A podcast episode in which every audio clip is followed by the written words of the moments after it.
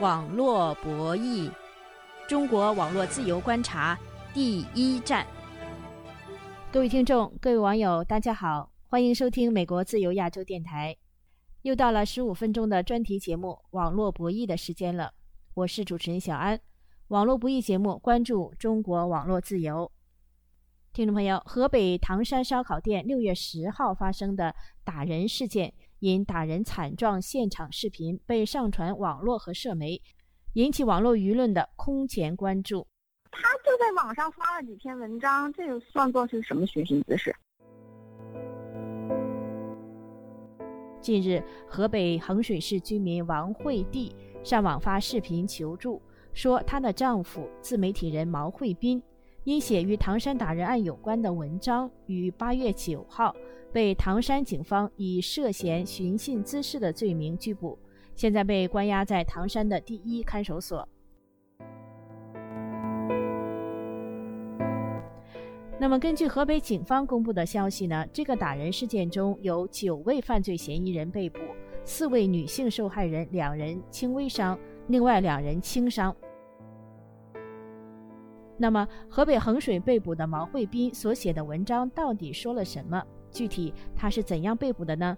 我们网络不易节目分别于八月十二号和八月十五号两次采访了王慧娣。据王慧娣介绍，毛慧斌经营两个微信公众号“营养师慧慧”和“慧慧人间”。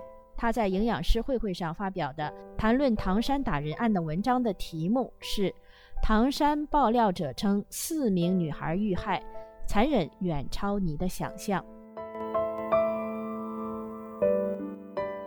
下面请听我们对王惠娣采访的详细情况。王女士，您好。啊，您好。先介绍一下你丈夫毛惠斌的背景好吗？啊，我丈夫毛惠斌啊，是那个八八年的，今年是三十五。他目前的主要的工作内容是做自媒体，运营了两个这个微信公众账号。一个是营养师慧慧，一个是慧慧人间，发表报道一些那个当时的这个热点新闻和一些新闻的深度追踪。他被捕当时情况是怎么样的呢？是八月九号的十点钟左右，因为我不在现场，等我跟我孩子然后回家以后。等到晚上，跟我家孩子，然后在路边等他嘛。嗯，我们家小区门口等他，然后遇到了我们的邻居。他说啊，你不知道啊，你老公被警察带走了。然后我才知道我老公被警察带走了。我们立马去打了那个派出所电话，然后才得知他确实是已经进了派出所了。呃，你现在是在河北的衡水市是吧？你这个派出所是叫什么？对，是河北衡水派出所的名字是。河北衡水和平路派出所，那你跟河北衡水和平路派出所的这个呃交涉联系的情况是怎么样呢？我当时就是在电话里边就是问了一下，说你今天有没有抓了一个叫毛慧斌的人？他们确认说有这个事情，然后呢，我就说要去派出所，然后呢去询问具体的情况。他们说你别来了，我们的人会过去。紧接着来了三个人，警官就收走我们的电脑。这是八月九号他被捕当天的晚上是吧？对的，冯警官跟我说，说我老公是涉及是唐山的一个案件的在逃犯。我说什么是在逃犯？因为一直都在衡水待着，这一辈子老公从来没有去过唐山，发生什么样的案件，然后让他成了在逃犯。他说这个东西的话是刑事案件，我们我们没有必要告知你，然后你没有权利知道。我当时用我的手机拍了两张他的照片，他就一直恐吓我，然后呢就让我删掉，夺了我的手机，我后来就照片删掉了。王女士，那现在你又得知是你的丈夫毛慧斌已经又被带到呃唐山去了，是吧？对，八月十号的十点钟左右，我就跑到了派出所。他们跟我说，就是这个人已经走了，说是昨天晚上走的。然后呢，这个唐山给你们出具什么样的一个文书，你得让我看一看呀。然后呢，这个警官说你无权知道，我们不给你提供这个，你无权知道。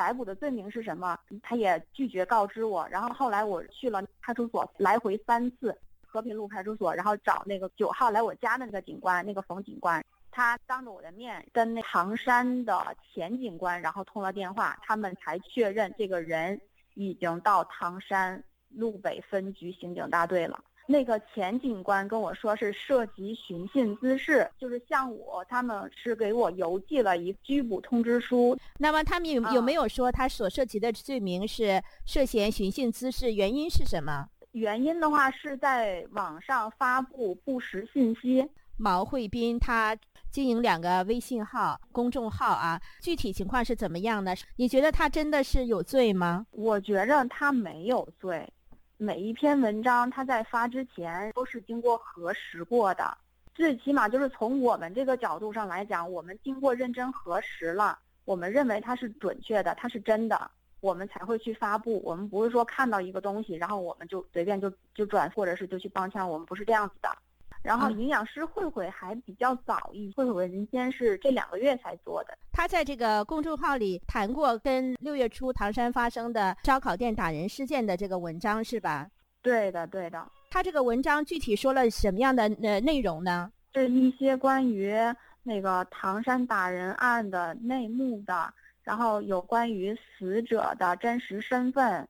还有就是唐山被打的四个女孩，她们最终是怎样了？然后呢，这四个人的真实身份跟警方通报的不一致。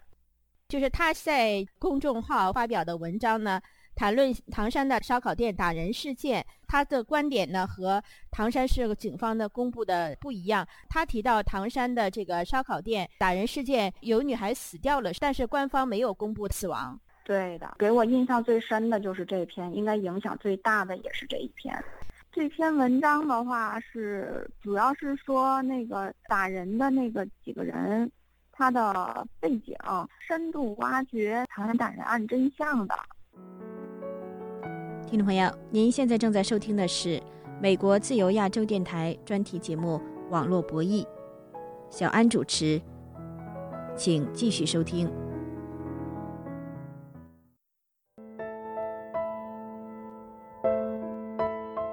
听众朋友，据接受我们采访的河北衡水自媒体人毛慧斌的妻子王慧娣介绍，七八月份期间，毛慧斌曾经在微信公众号上两次发表题为《唐山爆料者称四名女孩遇害，残忍远超你的想象》一文，并附带一个视频。先是视频被下架，文章目前已经被四零四。点击王慧娣提供的文章的两次发表的链接，来自微信平台的说明：一次是说涉嫌侵权无法查看，涉嫌侵权是指涉嫌侵犯名誉、商誉、隐私或肖像权；第二次发表的链接无法查看显示的理由是该文违反法规。采访中，我们得知毛慧斌因新冠疫情失去工作。经营微信公众号后又被捕，年轻的家庭失去经济收入，他们的小孩目前只有八个月大。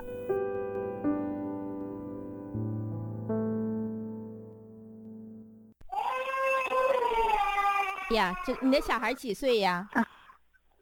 嗯，八个月。王女士，你丈夫毛慧斌，看你发他的这个身份证是福建人，你们是在河北衡水，呃，生活多少年了呢？嗯。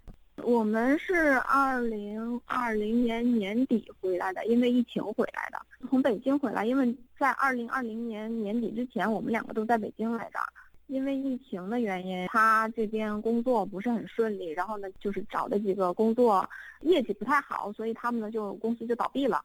我们觉着这个在疫情的期间，然后找工作也不是很好找，所以我们就回衡水来了，就开始做这个自媒体。那他现在被抓，对你们的这个生活经济情况带来什么样的影响呢？嗯，我们家主要是靠他的收入，就是我这边是没有什么收入的，因为我这边的话，从怀孕，然后等于现在带孩子，然后一直也没有实做工作。他这边，嗯，被捕了以后，经济来源就没有了。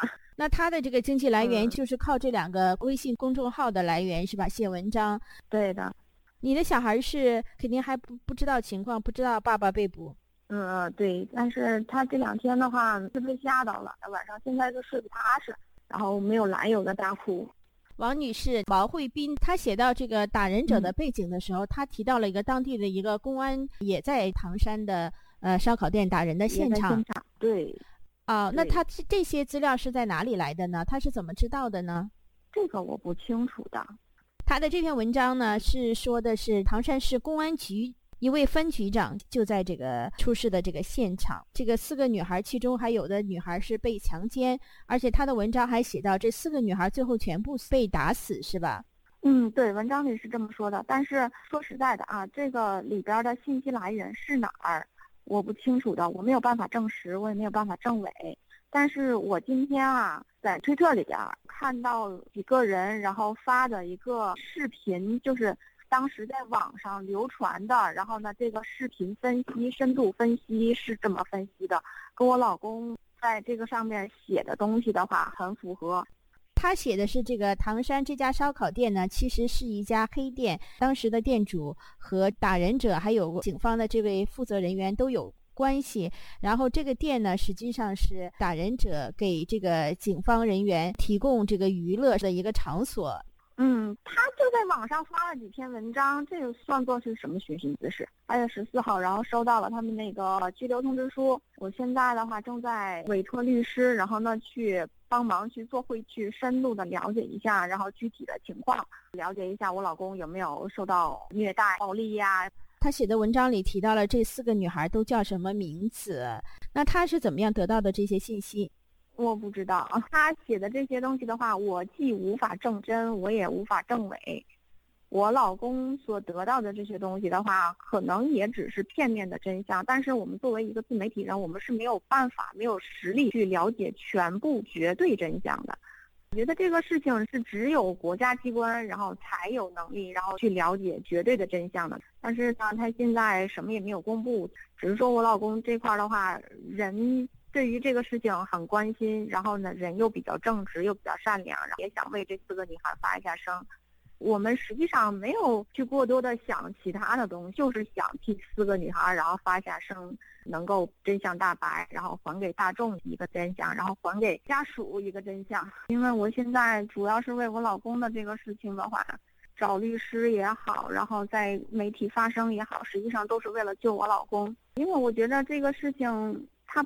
本不应该是以寻衅滋事的名义被拘捕起来，因为第一，这个事情的话是我老公为正义发声；第二的话，他也不涉及到煽动什么东西，只是希望国家机关这种权力机构能够还给公众、还给家属一个真相。如果说国家机关认为他是捏造的，他可以用证据的方式，然后呢，用受害者发声的方式，用逻辑自洽、证据自洽的这种方式去公布一个真相。那这样，我老公的微信公众号的公信力就失去了嘛？但是我觉得，因言获罪这个事情的话，是我我挺不能接受的。嗯，我也不知道，然后呢，法理在哪儿？每一个为唐山发声的自媒体都不应该受到这样的待遇。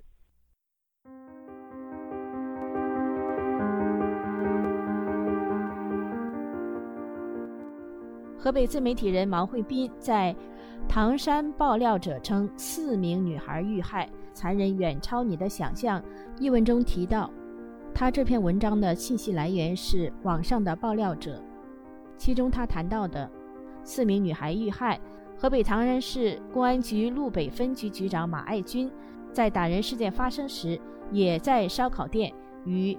犯罪嫌疑人在一起，这些情况中国官方媒体和河北警方都没有证实。河北唐山妇联人士曾对中国官方媒体澎湃新闻否认受害者死亡，但是毛慧斌文章提到的唐山市公安局路北分局局长马爱军，确实是河北警方六月二十一号公布的因唐山打人案受查处的六名公安之一。